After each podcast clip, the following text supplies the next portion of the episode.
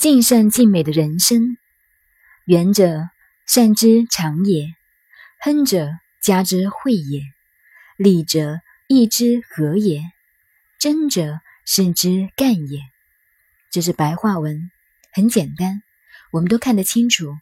这是孔子研究《易经》以后，对文王所做乾卦的卦辞“元、亨、利、贞”四个字的内涵所包括的意义解释。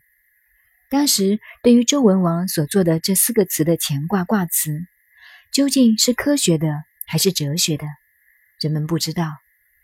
我们前面了解，象辞属于科学的，彖辞偏重于人文思想。彖辞和象辞是同一时代产生，或作于两个不同的时代，也是问题。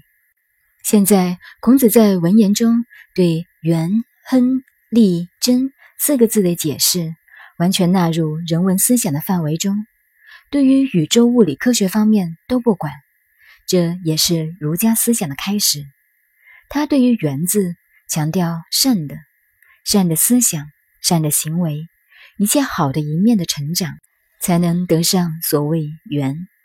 这是代表万物的开始，但这是好的一面的开始，叫做“缘”。亨。则是好的集合，佳是良好的意思，良好的很多因素集合起来，成为好的集合，才够为亨。利则要达到和的利，和在现代的观念是和平，怎样才能和平？人与人之间，人与物之间能相合吗？要恰到好处的相合，最适宜的和，才能得到真正的利。假使我有利，你没有利，乃至损害到你，而你得了利，一定会损害到他。这种有损另外一个人的利，并不是利的目的，也不是利的定义。这里的利是两利，彼此间都有利，才够得上利。至于真，则是一件事物的中心。一些团体中有干事，这个职务的名称。就是从这里来的。真干，中心就是真。君子体人足以长人，家和足以合体，利物足以合义，真故足以干事。君子行此四德者，故曰乾、元、亨、利、贞。这里再度引申一下。发挥上面的四点，也就是儒家思想。孔子讲的人文文化教育的目的，一个人受了教育以后，要具备元、亨、利、贞四个字，才够得上作为一个人。一，先要养成体人足以长人，自己的胸襟内在爱人，才能够领导别人。家惠足以合理。一切的佳慧，人与人之间相处的很好，才能合理。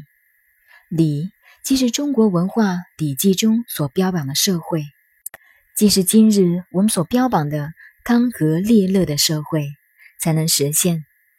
利物足以合义。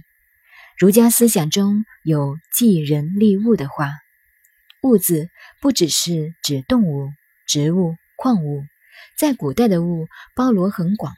等于现代语“这个东西”的东西，是一个抽象名词。利物足以合意。利物意思是我们人类应该利物用物，而不被物所用。现代西方来的文化，人都被物所左右了。真固足以干事，养成内在坚贞，意志坚定，然后可以做事。君子行此四德者，故曰乾、元、亨、利、贞。这是孔子的结论。孔子研究乾卦到这里，完全拉到人文思想这方面来了，启发了后来的唐宋之后一般儒家研究易经的路线，没有走向相术方面去，没有向科学方面走了。下面的解释亦是在人文文化方面，但有所不同。我们也可以由此认识儒家，认识孔孟思想。